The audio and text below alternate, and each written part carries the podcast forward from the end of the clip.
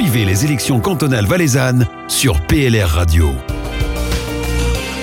Bienvenue sur PLR Radio où nous avons le plaisir aujourd'hui d'accueillir Grégory Dandresse. Bonjour Grégory. Bonjour Victor. Vous êtes au Grand Conseil depuis 2013, une période comme suppléant et la dernière comme député et nous allons aborder aujourd'hui la thématique de la mobilité. Première question, pourquoi ce choix de cette thématique?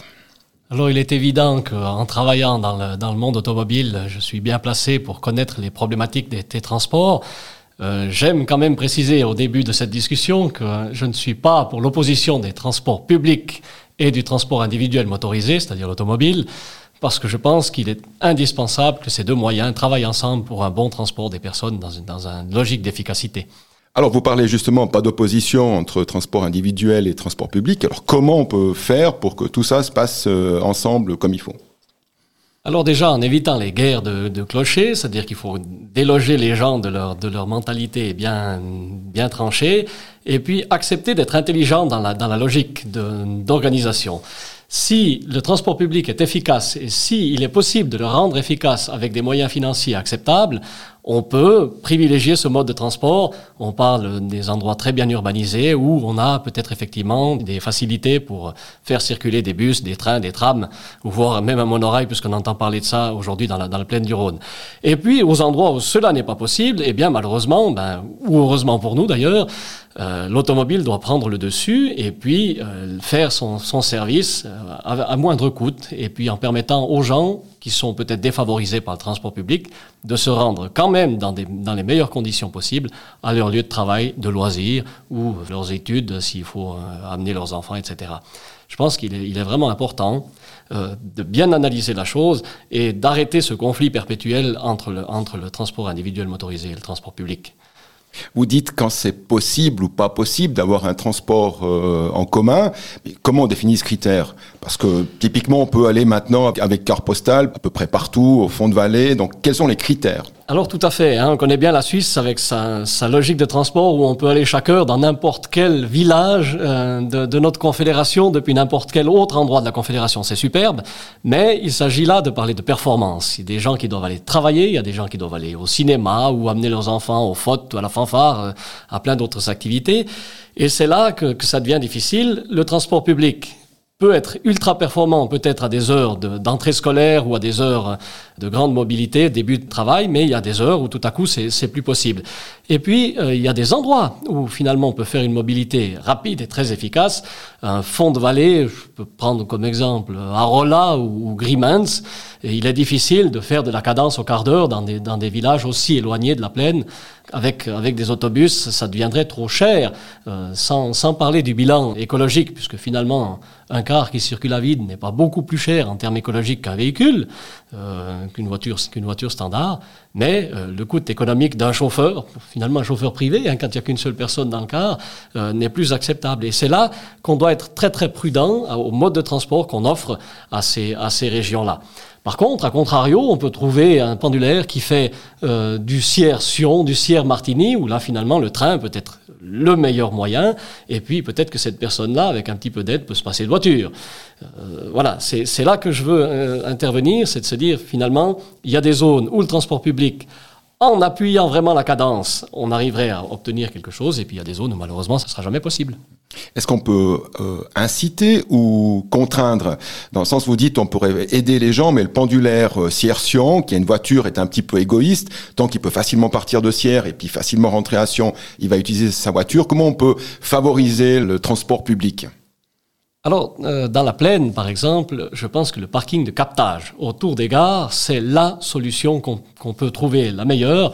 Mais il faut encore faire attention, c'est qu'on a pour tendance, et c'est une sale manie aujourd'hui, de surtaxer le parking d'une voiture. Or, finalement, le meilleur moyen qu'on ait de mettre les gens de la voiture au train, c'est de pouvoir poser la voiture quelque part. Et certes, il est clair, on va induire du trajet motorisé entre euh, un coteau, un bassin versant, un fond de vallée vers cette gare, mais on évite peut-être le trajet complet que parce que la voiture peut être posée quelque part. Et là, on a une complémentarité en, entre les transports. Et je pense que là, il y a vraiment matière à, à régler euh, beaucoup de choses et à faciliter la vie des gens. Le, transport par câble est devenu un petit peu la mode depuis 5 à 10 ans en Valais. À l'époque, c'était surtout pour aller dans les endroits où il n'y avait pas de route, il y avait du transport par câble. Maintenant, c'est plutôt des, pour des transports de, masse, soit pour le tourisme, soit pour, les gens. Est-ce que pour vous, euh, le transport par câble dans les vallées, c'est une solution ou c'est pas une solution? Clairement, oui. Mais il, a aussi son défaut. Hein.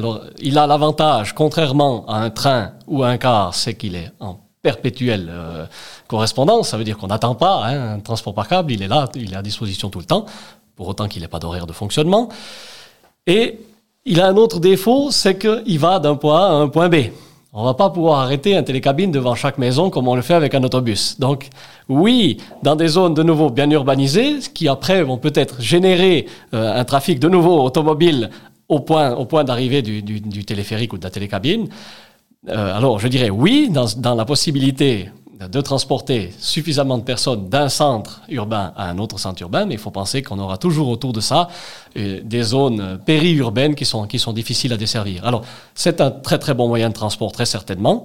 Euh, on pense à, ce projet sur Vezona, ça pourrait amener les pistes de ski. Alors là, il y a encore même un attrait touristique, c'est que la personne qui vient avec ses skis sur le dos depuis la Suisse allemande euh, est en, un seul peut-être changement de transport sur les pistes, ou deux changements, une fois à Viège et une fois à Sion, et, sur les pistes avec ses skis sans, sans devoir changer de, de moyen de transport. Là, ça pourrait être vraiment une révolution.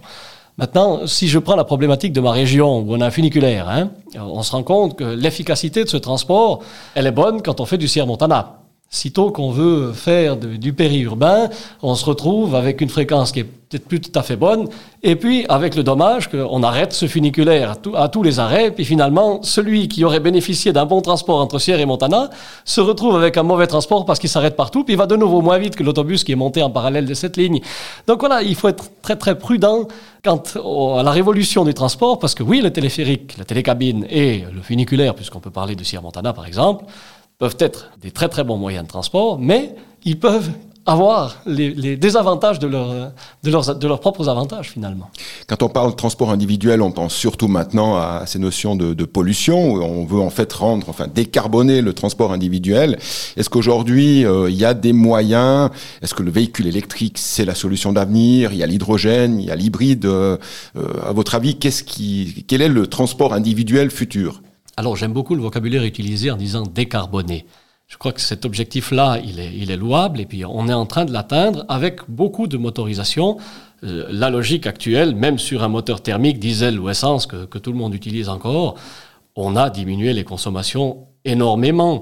Si on prend le fait que on a une puissance qui a augmenté de peut-être 50% ou 100% sur certaines voitures avec une, une cylindrée déterminée, on a une consommation qui, elle, n'a pas augmenté, tout en ayant des voitures qui ont pratiquement aussi doublé de poids hein, par, le, par l'équipement qu'on, y met.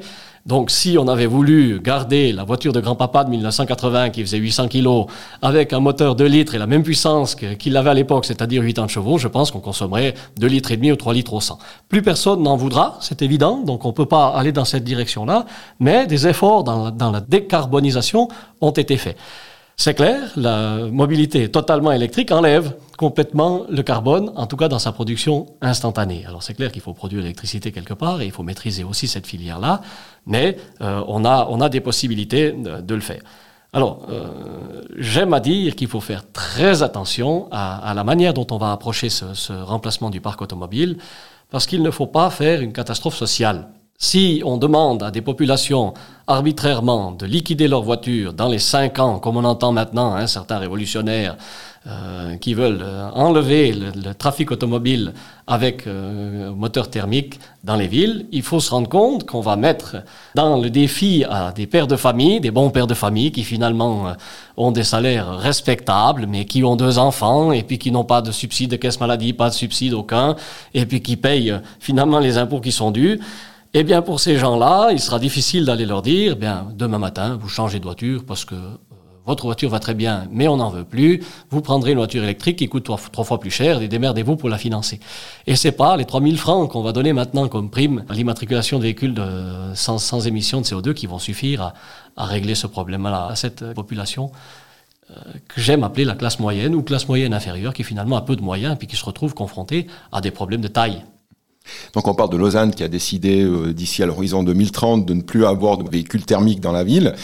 Euh, si je prends Lausanne ou Genève, on pourrait aussi comprendre, il y a la taille pour avoir un transport public performant. On pourrait aussi comprendre cette logique de dire le transport individuel n'a plus de place dans des centres urbains qui sont très denses on se retrouve de nouveau toujours avec ce même problème d'équité sociale, c'est que pour vivre au centre-ville de Genève, il faut être multimillionnaire, ou en tout cas avoir un bon, porte-monnaie bien solide. Qu'est-ce qu'on va dire aux gens qui travaillent à la Migros, au centre de la ville de Genève, et puis qui finalement ne peuvent pas habiter là, hein, et qui doivent faire leur, trajet pendulaire Eh bien, il va falloir leur dire qu'ils changent leur voiture. Donc il faut faire attention. Alors oui, effectivement, les grands centres, hein, moi je suis un grand consommateur de la Suisse allemande, Berne Zurich, je vois que quand on est en ville, on n'a plus envie d'utiliser sa voiture, c'est évident. Mais il faut s'y rendre il faut s'y rendre. Et puis, il faut penser que les gens vont pas faire du commerce et de la, plaisance comme moi j'y vais euh, à Berne ou à Zurich. Ils vont travailler et ils ont peut-être des horaires qui sont pas ceux de la majorité des gens. Ils ont peut-être pas forcément des transports publics aussi performants à n'importe quelle heure du, jour et de la nuit. Donc, il faut vraiment, vraiment attention à cette transition. Dernière question, Grégory. Euh, donc vous venez de Chermignon. Chermignon a fusionné il y a quatre ans avec d'autres communes euh, du Haut-Plateau pour former la commune de Cramontana. Euh, qu'en pense le grenadier chermignonard de cette fusion après quatre ans? Le grenadier chermignonard était fan de Chermignon avant la fusion. Hein, c'est une évidence, j'aimais ma commune telle qu'elle était. Maintenant, il faut voir que les problèmes étaient plus importants que simplement euh, la, commune de Chermignon. On a une entité touristique à six communes, hein, qui étaient Lens, Sicogne, Chermignon, Montana, Randogne et Molins. Ces six communes se partageaient un seul outil de travail. Personne personne n'arriverait à faire tourner une entreprise avec six directeurs différents. Donc il y avait, il y avait une logique de vouloir, de vouloir travailler en commun. Moi j'aurais été un fan de la fusion à 6, c'est évident, et j'en suis encore toujours un fan. Mais il y avait vraiment deux logiques de voir cette chose. Une, c'était la station qui avait absolument besoin d'une fusion, et l'autre, c'était les villages qui, en tout cas pour, pour mon ancien village, se démerdaient tout très très bien seuls. Donc, euh, il a fallu euh, bien, bien peser le, pour et le contre, mais effectivement, la station comme poumon économique finalement, non seulement de la commune de Charmignon, mais je pense de toute une partie du Valais central, ce poumon économique ne pouvait plus fonctionner de manière totalement, euh, totalement séparée. Merci Grégory pour ces explications et une bonne campagne sur le district tiers. Merci beaucoup. Vous écoutez PLR Radio, la radio proche de vous.